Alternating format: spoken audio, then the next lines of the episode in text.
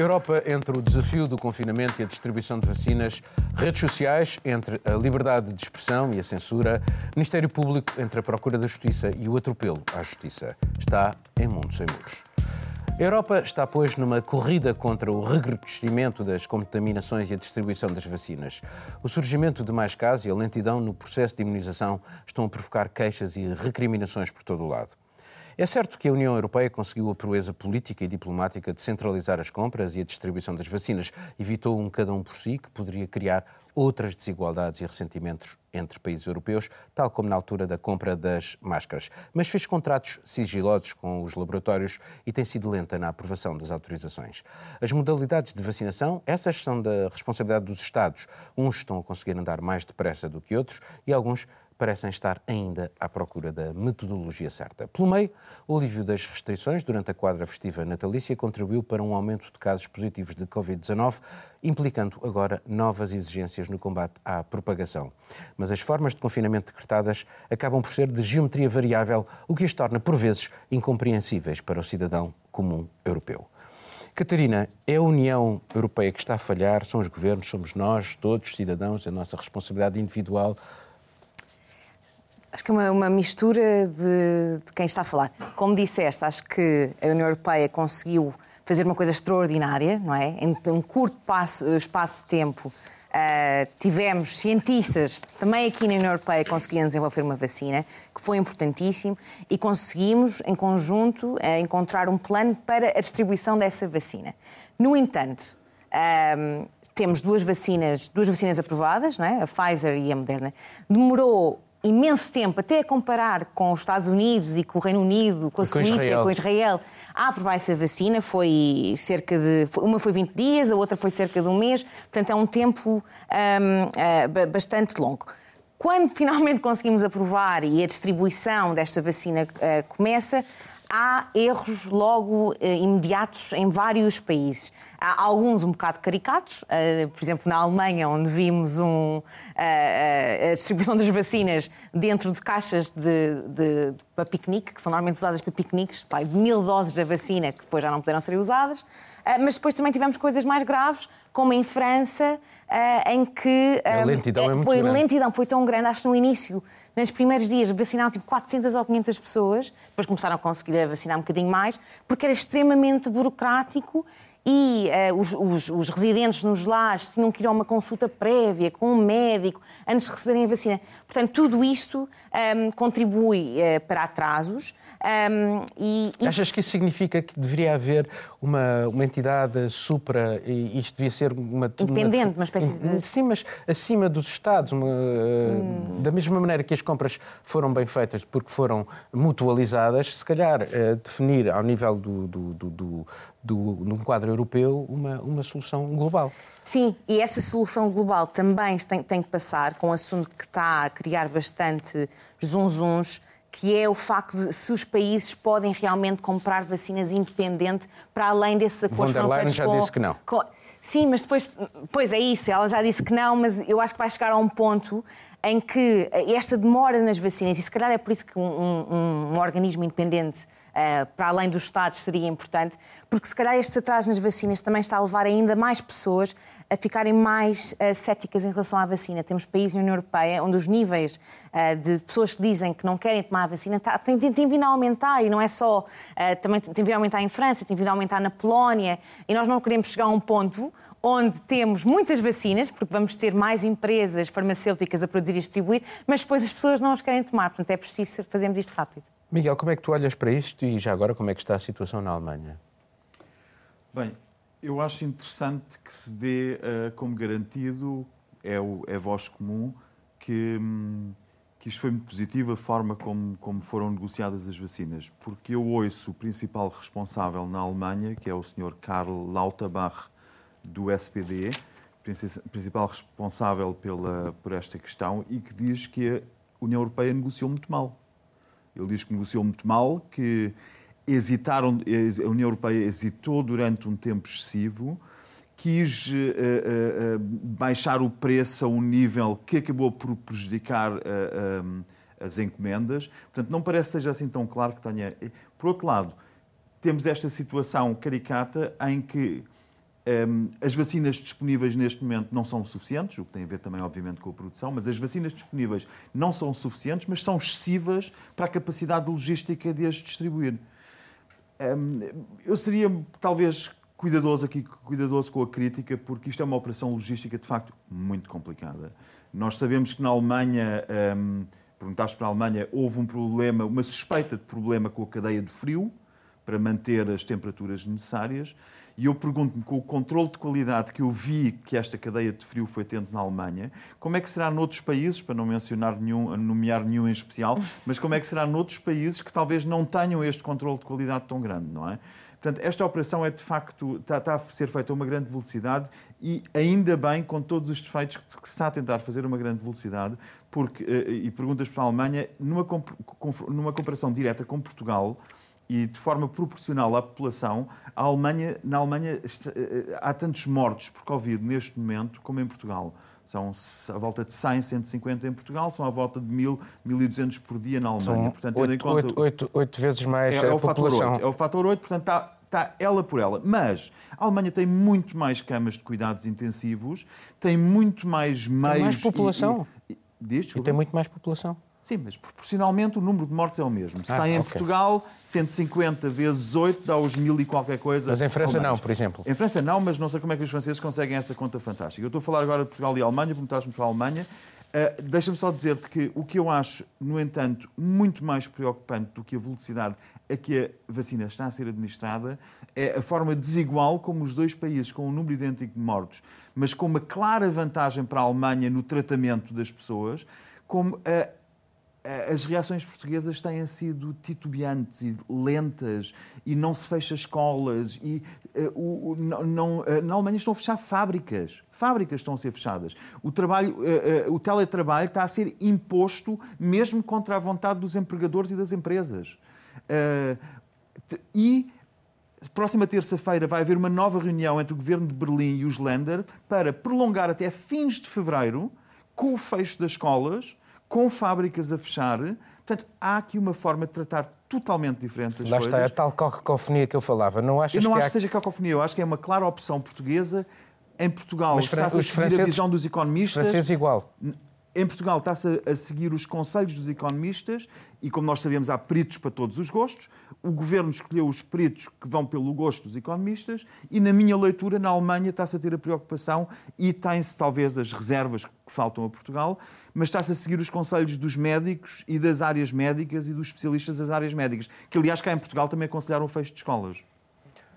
Marcelo, como é que está, como é que faz esta leitura e como é que está a situação em, em Itália, sabendo que politicamente o governo está em cacos, enfim, com a, com a perda de algum apoio parlamentar ao, ao, ao governo de Conte? Sim, é uma crise, uma crise de governo que provavelmente ficará pelo menos esclarecidas na próxima segunda-feira. Deixa-me só dizer que que, que, concordo com o que o Miguel acaba de dizer sobre os atrasos da, da, reação portuguesa, porque nós, eh, obviamente, tivemos um, um, um, um, aumento dos casos eh, devido ao Natal, às festas, às, período das festas, eh, mas já vinhamos muito impreparados, porque vinhamos com um aumento de casos preocupantes que, preocupante que nunca, nunca tivemos antes.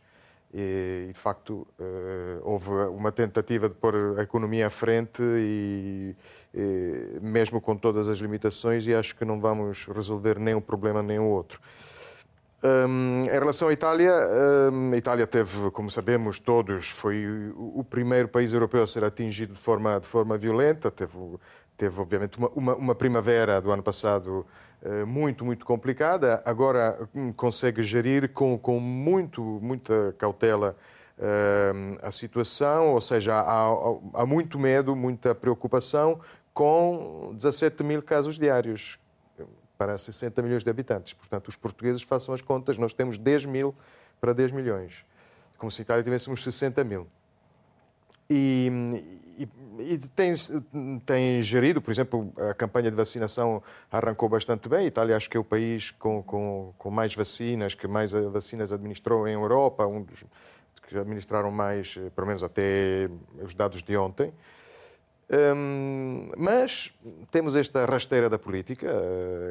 De repente, um dos parceiros do governo decidiu que, O antigo ministro, prim, o antigo primeiro-ministro. Sim, é o antigo primeiro-ministro Matteo Renzi e já agora vale a pena relembrar qual é o historial de, de, de Renzi. Renzi chegou à, à secretaria do, do, partido, do Partido Democrata, em, em 2014, 13, 14, um, e fez cair o governo do seu partido, porque o primeiro-ministro era outro, era um Enrico Letta, que é interessante, saiu, mas aqui a questão é porque é que ele uh, está a fazer isto numa altura tão dramática? Uh... Mas é, val, val, valia a pena, o que eu disse, vale a pena ver, ver o historial dos últimos anos Matteo porque, porque de um ponto de vista retórico é, é muito fácil criticar qualquer governo, um, porque há sempre problemas. O, o, grande problema surgiu com a, a gestão do, do, do, Fundo de Recuperação.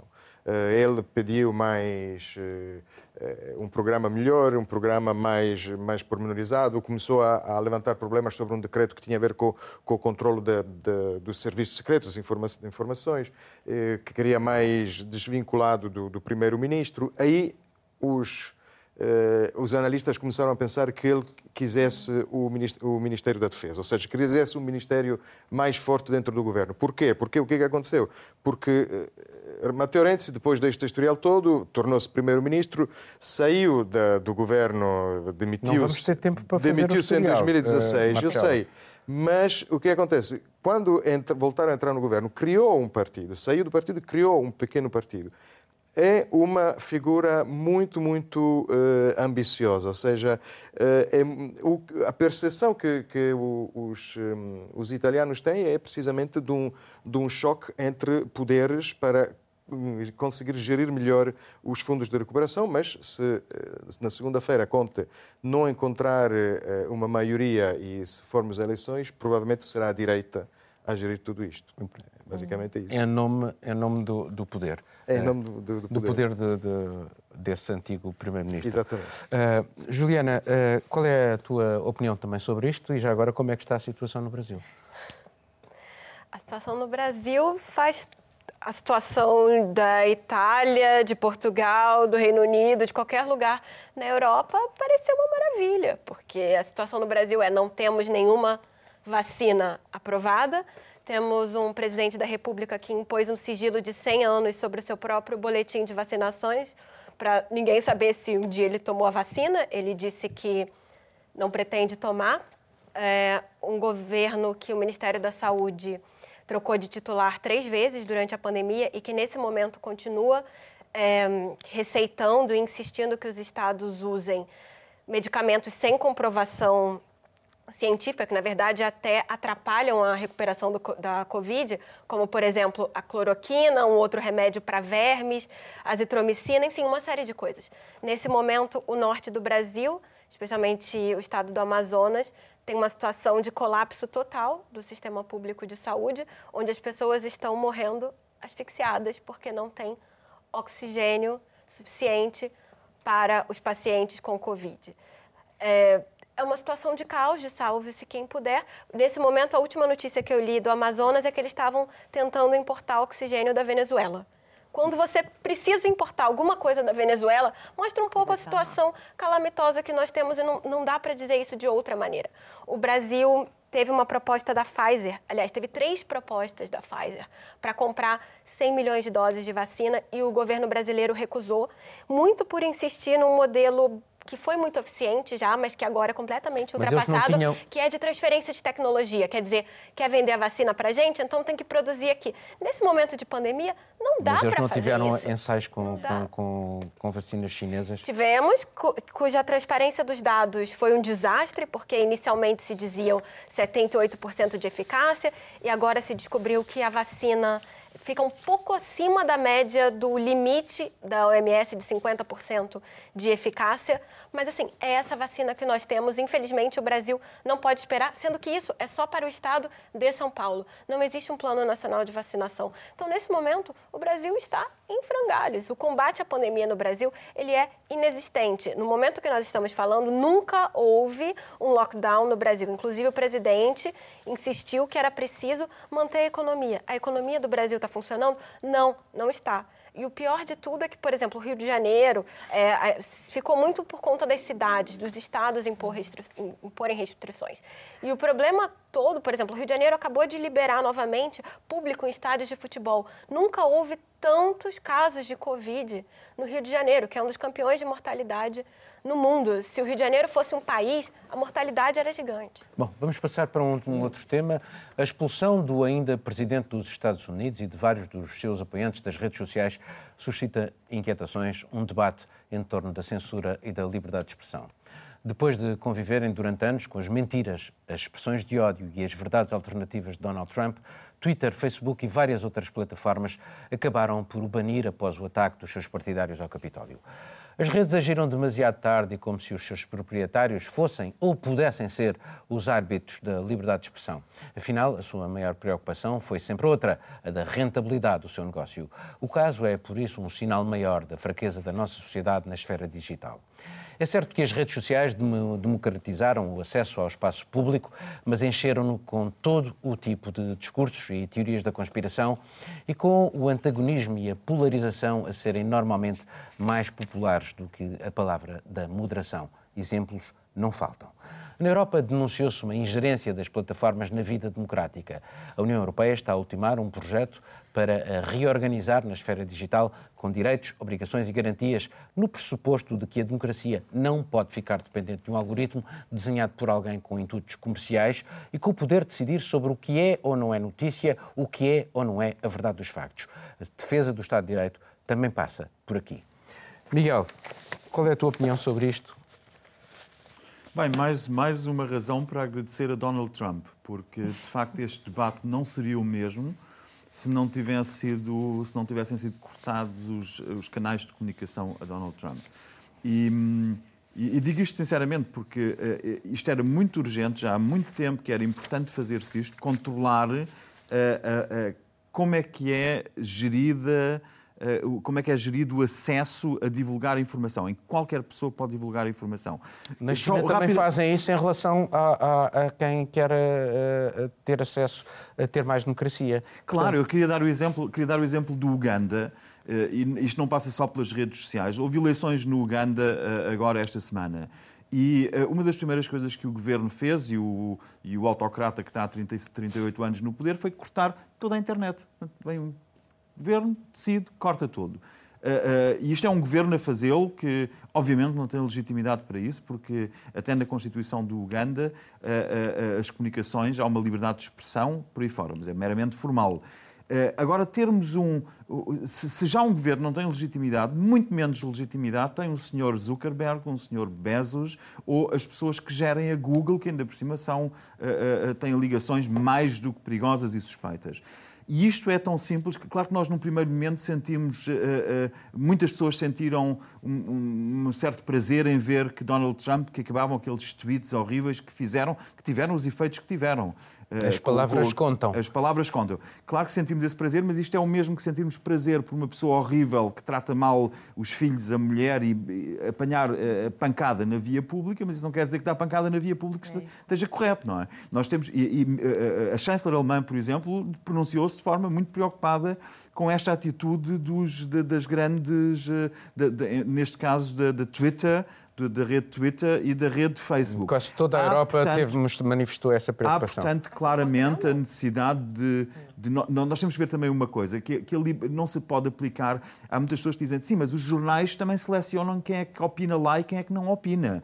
E, e nem toda a gente pode... E, portanto, as redes... Não, não é a mesma coisa. Não é a mesma coisa e, e falta este filtro de uh, jornalistas, que, claro, em muitos países, infelizmente, as empresas de comunicação social têm agenda, agendas, essas por sua vez muito suspeitas, que também deviam ter um controle diferente do que têm. Por exemplo, num país como Portugal, uh, uh, há imensos interesses complicados por trás dos grupos de comunicação social, mas isso, não, isso é um outro assunto. Agora estamos a falar do assunto das redes e nas redes tem que se criar mecanismos claros e democráticos para decidir quando é que se corta o microfone a quem e com base em que fundamentos, e isso tem que ser definido e não será por governos, tem que ser privilegiadamente pela, pela sociedade civil. E há muitos exemplos disso, a forma, por exemplo, como as televisões públicas são controladas por instâncias externas, também aqui não é o caso de Portugal, mas há muitas formas de envolver a sociedade civil numa forma eficaz, e é isso que tem que ser feito. Catarina, uh é preciso regular as redes, faz sentido.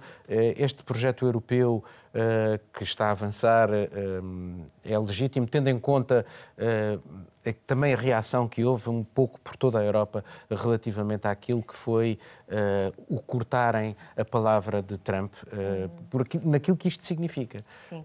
e assunto, as consequências que tem. Neste é? assunto tenho, tenho, tenho, duas opiniões distintas e ainda não decidi, não decidi bem qual é que é a minha opinião. Uh, por um lado, sim, as redes sociais têm de ser reguladas. Uh, não pode. Democraticamente. Democraticamente, claramente, sim. Democraticamente por, e também. Por quem, por, quem, por quem é eleito e por quem é selecionado Exato. para isso, não é?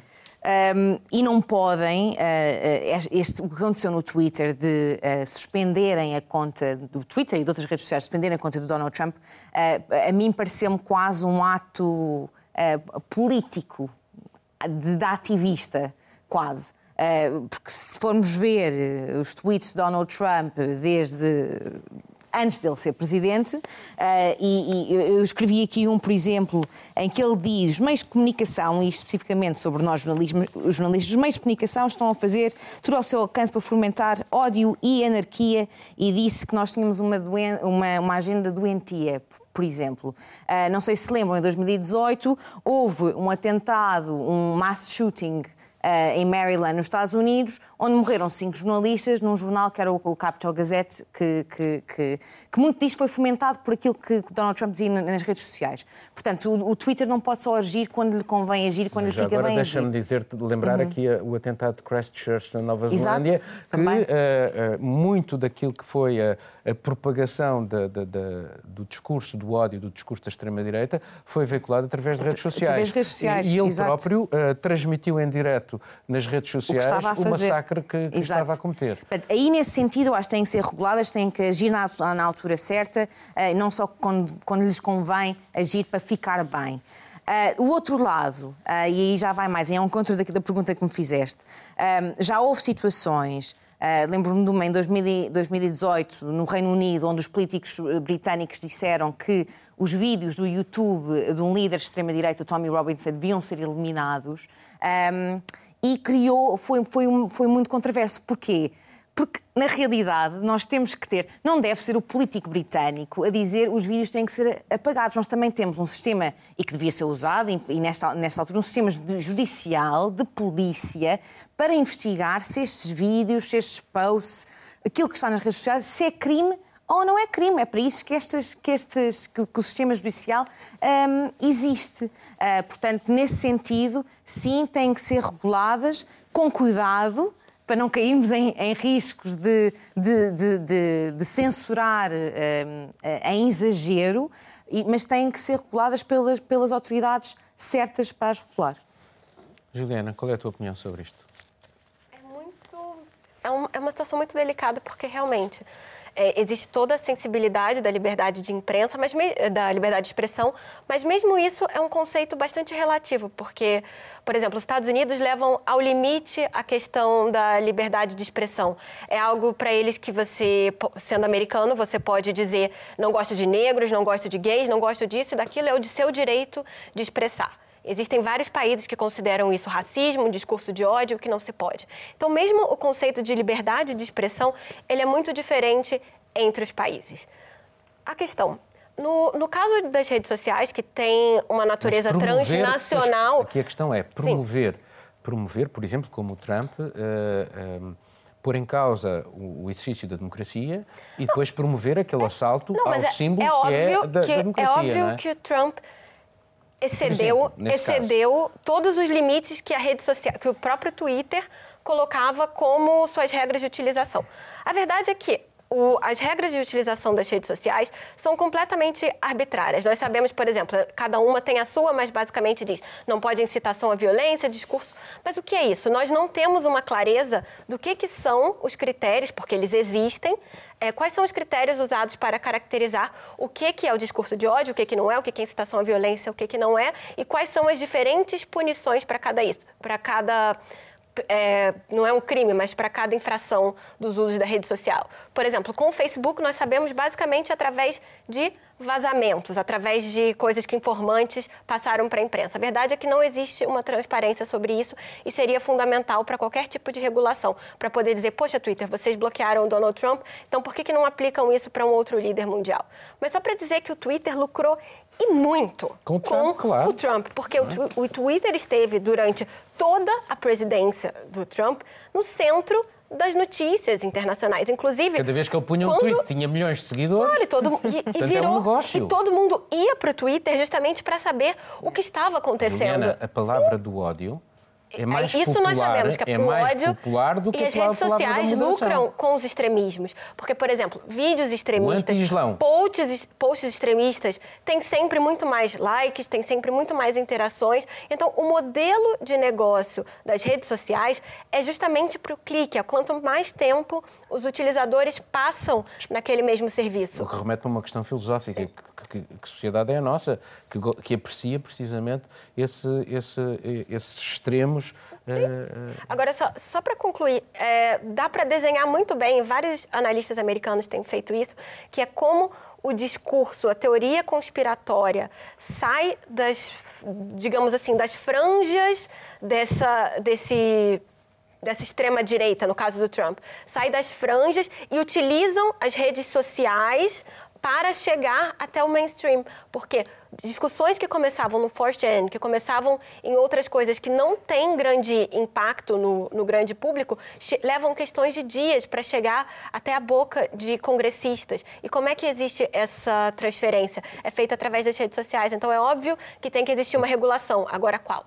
E, e, e remete para a questão do algoritmo, que é aquela pecinha que vai te uh, dar aquilo que eventualmente que tu queres, ou porque ele escolhe e vai-te dar aquilo que tu.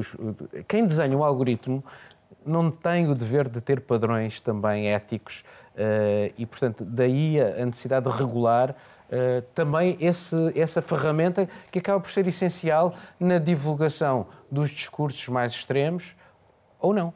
Os padrões éticos remetem-nos para tal visão global, filosófica da nossa sociedade. Mas antes de ir para ali, gostava de, de, de, voltar um pouco à notícia.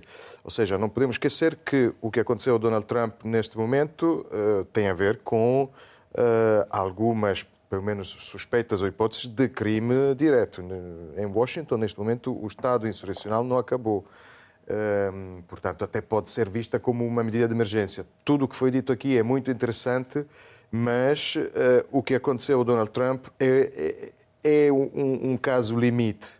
Um, mas eles deixaram, nós, nós sabemos, eles, eles deixaram chegar ao caso limite. Pois é Exatamente. É isso, isso. Ah, aí é que está. Mas as então... são cheias de crimes diretos, de negar holocaustos, de não, não, não, mas aqui há... bullying, sim, sim, sim, crimes não, diretos. Não, não, não, defendo a negação do holocausto, mas aqui falamos de...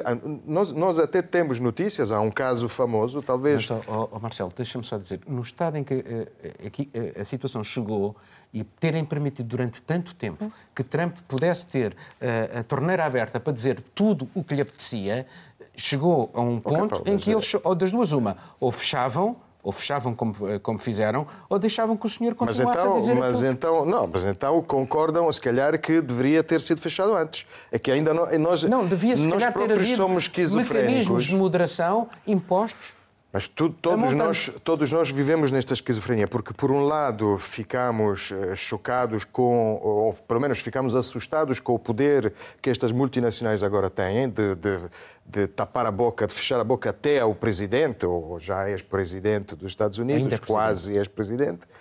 Hum, mas depois queremos então que, que fechem a boca mais cedo, porque, ou seja, ou não todos elas, nós mas se calhar uma instituição estamos... judicial. Ah, mas a instituição não, não, é não, não, não, podem ser as redes, não, são as redes. Não pode ser o Jack Dorsey, que, não pode ser o Zuckerberg. Mas o que o Zuckerberg e o Dorsey fizeram... democráticas Exato. eleitas. só um de cada vez. E, e, e representativas da, da, da, da sociedade. Uh, tudo bem, mas é, é, vai ser muito difícil uma, uma estrutura uh, determinar o que é que o Zuckerberg vai fazer, porque o problema da política é, é termos valores. chegados a dar este poder a estas multinacionais, que são multinacionais privadas. Ou então, uma boa alternativa, vou explicar o Paulo, porque sei que, obviamente, nenhum de nós, e o Paulo sobretudo, gosta de, de, de, do sistema chinês, mas a alternativa então é a China, onde mesmo os grandes capitalistas do capitalismo chinês, quando começam a incomodar, desaparecem.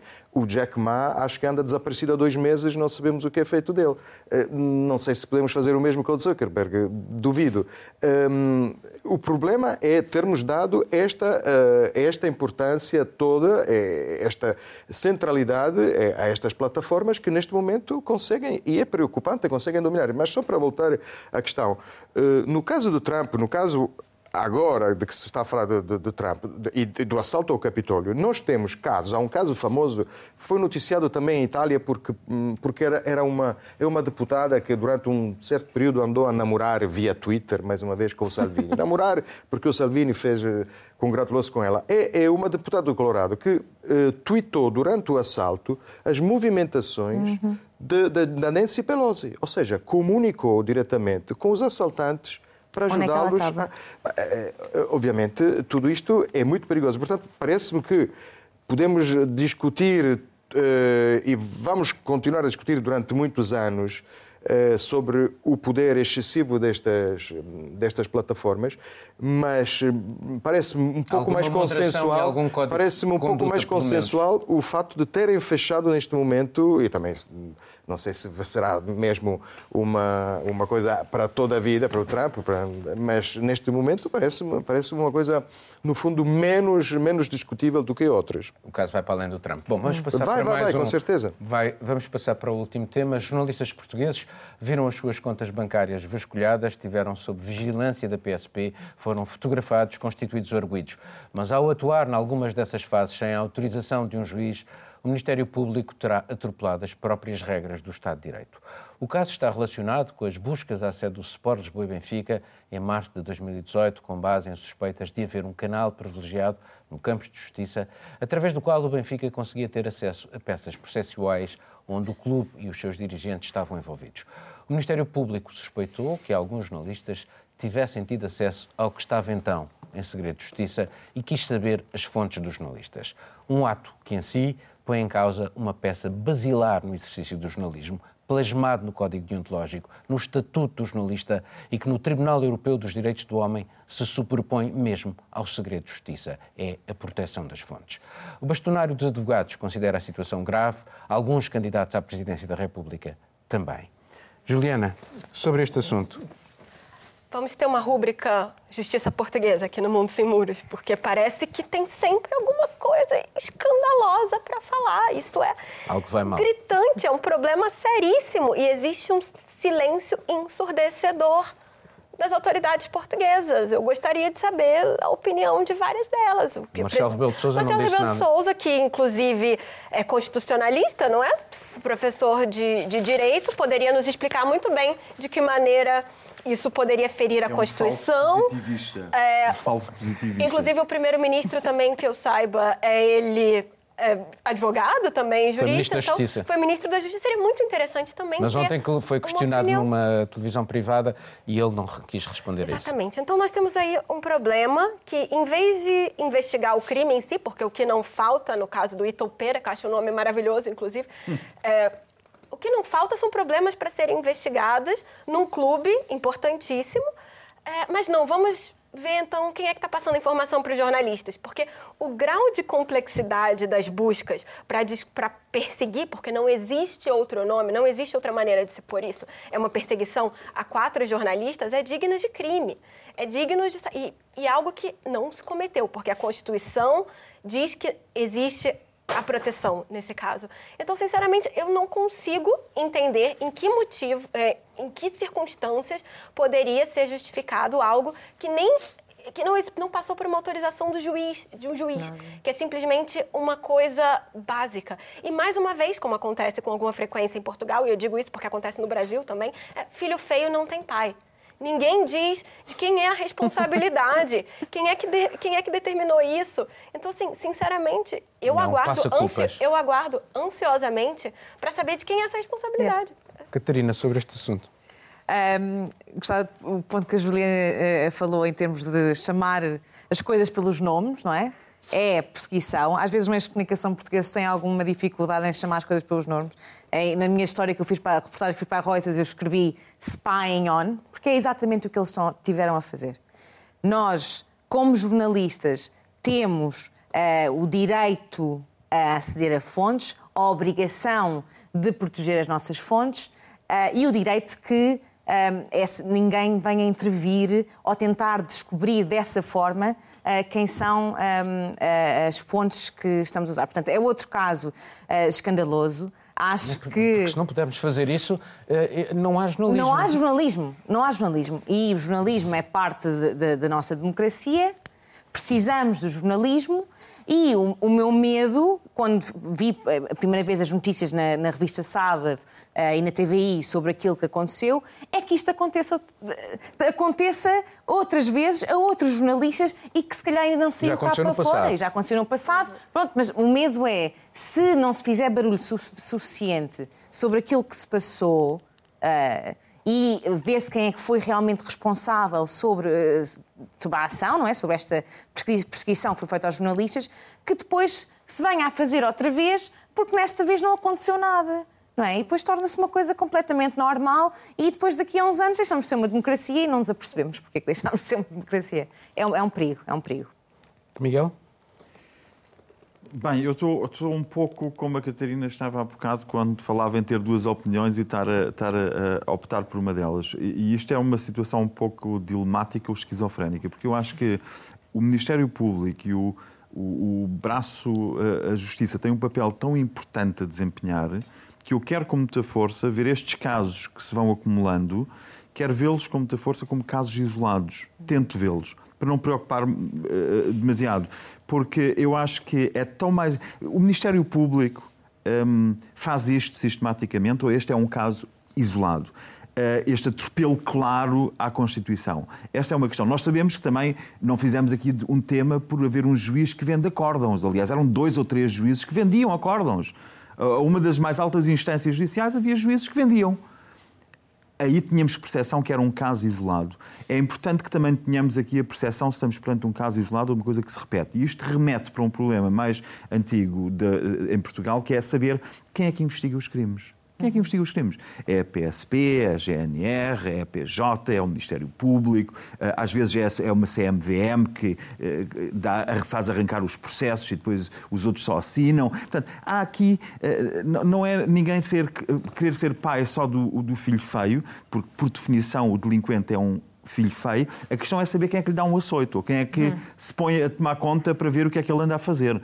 Uma, uma punição. E em Portugal nunca incomodou a ninguém que o Ministério Público tivesse a autonomia que foi ganhando, e foi ganhando muita autonomia. Isto não é para justificar um atropelo constitucional gravíssimo, ainda para mais como nós, como Mas não, é ou não é importante Mas- no Estado de Direito a autonomia do Ministério é Público? muito, importante, é, muito essencial. importante, é isso. E só passa a ser, muitas vezes, eh, eh, posta em causa quando deixaram de fazer só aquele crime de pilha-galinhas e de ir atrás dos pequenos eh, narcotraficantes. Até aí nunca ninguém falava muito sobre a autonomia do Ministério Público. Quando o Ministério Público começa a ter casos uns atrás dos outros, em quem são os visados são os do outro lado, são os da política, de repente as críticas exacerbam-se contra o Ministério Público. E isso preocupa-me. Preocupa-me também, obviamente, o silêncio do Presidente da República, como disseram, que é um constitucionalista, um positivista, o que está escrito está escrito, e não se pronuncia sobre estes assuntos. Não é? é, é, de facto eh, eh, muito O importante. Primeiro-Ministro também?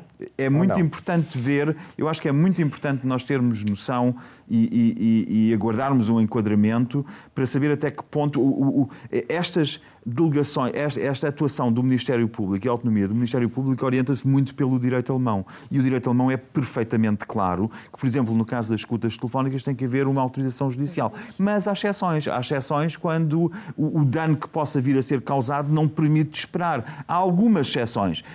Eu acho que é importante vermos este caso, eh, aguardarmos Miguel, os contornos mais Portugal claros. também eh, é possível quebrar o sigilo. eh, Mas não para violação do segredo de justiça. Sim, mas, mas é possível eh, revelar as fontes, mas tem que ser um Tribunal Superior a fazê-lo.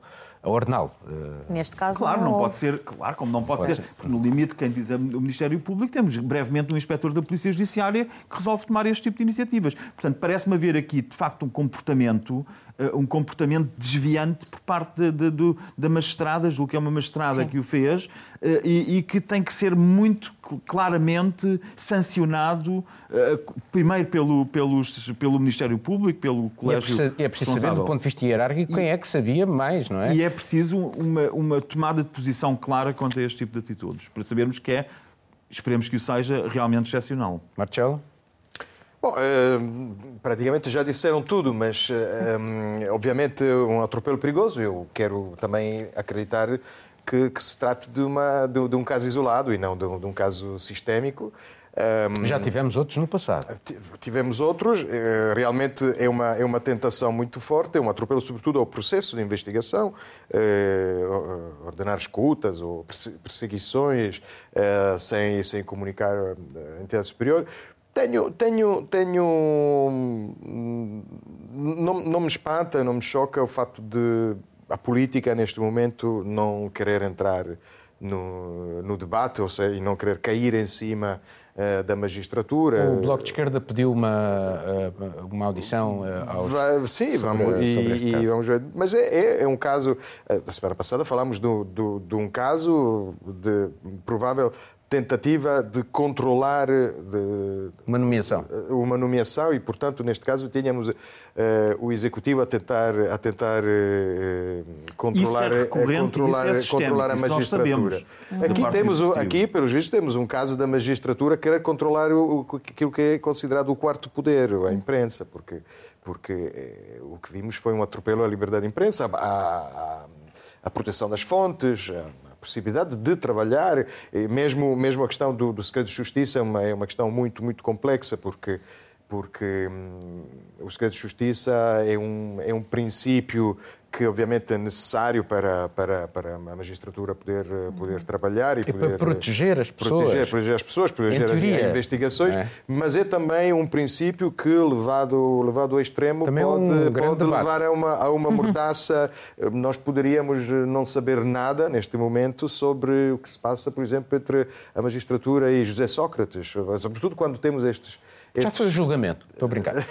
Ainda não foi. Minha acusação. É, sobretudo, sobretudo quando temos esta lentidão patológica, eh, nós deveríamos ficar anos sem saber, mais uma vez, volta o modelo chinês.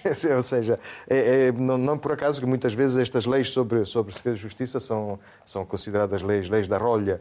Um, e, portanto, é um, é, um, é, um tema, é um tema muito complexo. Eu, eu repito, Uh, aliás, tudo isto aconteceu durante, durante o, o, mandato de Joana Marques Vidal na, na Não, ela saiu, ela saiu um mês e meio depois de, deste caso. De, de, deste caso. Que, que é um, um, período em que, que hoje é considerado como um período de, de, de, grande, como posso dizer, de grande independência da magistratura. De, eh, hum. Portanto, eh, enfim, não, nenhum, dizer, nenhum um mês e meio depois das buscas ao Benfica. Sim. Ela saiu sim, um mês sim, e meio depois. Fazer, só acrescentar, eh, estavas a perguntar ao, ao bocadinho, em termos de tomada, falámos da tomada de posição do, primeiro, do Presidente uh, e perguntaste também do Primeiro-Ministro.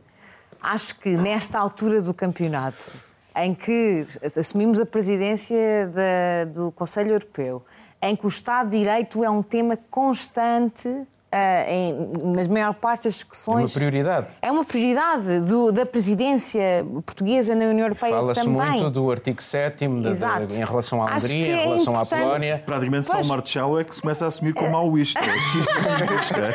Mas acho que é importantíssimo, numa altura destas, estes casos estão a acontecer em Portugal, alguns deles estão a sair lá para fora, outros não, e, e são um bocadinho mais domésticos. Este já está no Conselho da Europa e na Federação os, Europeia dos Jornalistas. Mas, mas se calhar o Antônio acho... Costa está a se preparar para falar com o Parlamento Parlamento Europeu sobre o caso do procurador. Oh, sim, Também, sim, de repente ele está ocupado. Aguardo. Esperemos. Aguardo. Sentados. Exato. Chá. Bom, vamos fazer então a ronda final sobre aquilo que vocês estão a tratar uh, daqui. Imagino que é a pandemia, as restrições. Uh, Essa semana Juliana. foi uma loucura. Portugal teve muitas notícias, infelizmente nem, nem todas positivas. Eu trabalhei sobre a questão do frio aqui também, pessoas que ainda morrem de frio, 19% do país que não tem como se aquecer, mas também pandemia, a situação das funerárias e sobre o presidente da República que está positivo, que não está, que depois está. É... Essa foi uma. Marcela. É, eu sim, continuei a trabalhar sobre, sobre a gestão da pandemia e, e as presidenciais, também as eleições presidenciais. Hum. Estive a trabalhar, a preparar uma reportagem para, sobre o assunto do CEF, o julgamento do cidadão ucraniano. Poderá ou não começar para a semana, dependendo de algumas, de algumas situações, mas depois foi, foi pandemia, como é que está a afetar os negócios e também este caso que acabámos de falar agora. Miguel? Eu estava tão farto da pandemia e das presenciais que aceitei um pedido que normalmente não, não é a minha área de interesse, nem aceitaria, do ZDF, que é a segunda televisão alemã, para ir fazer uma reportagem para Valdecambra sobre a reciclagem de plástico que é importado do terceiro mundo Portanto, é uma, uma, ONG que recolhe plásticos no terceiro mundo para despoluir dentro do possível, que depois são granulados uh, uh, em Portugal e processados depois para outros objetos. Fiquei tão satisfeito com este tema. Nada de vacinas nem pandemias. Obrigado a todos e aqui terminamos este programa. Mundo Sem Muros regressa dentro de uma semana. Tenha dias felizes.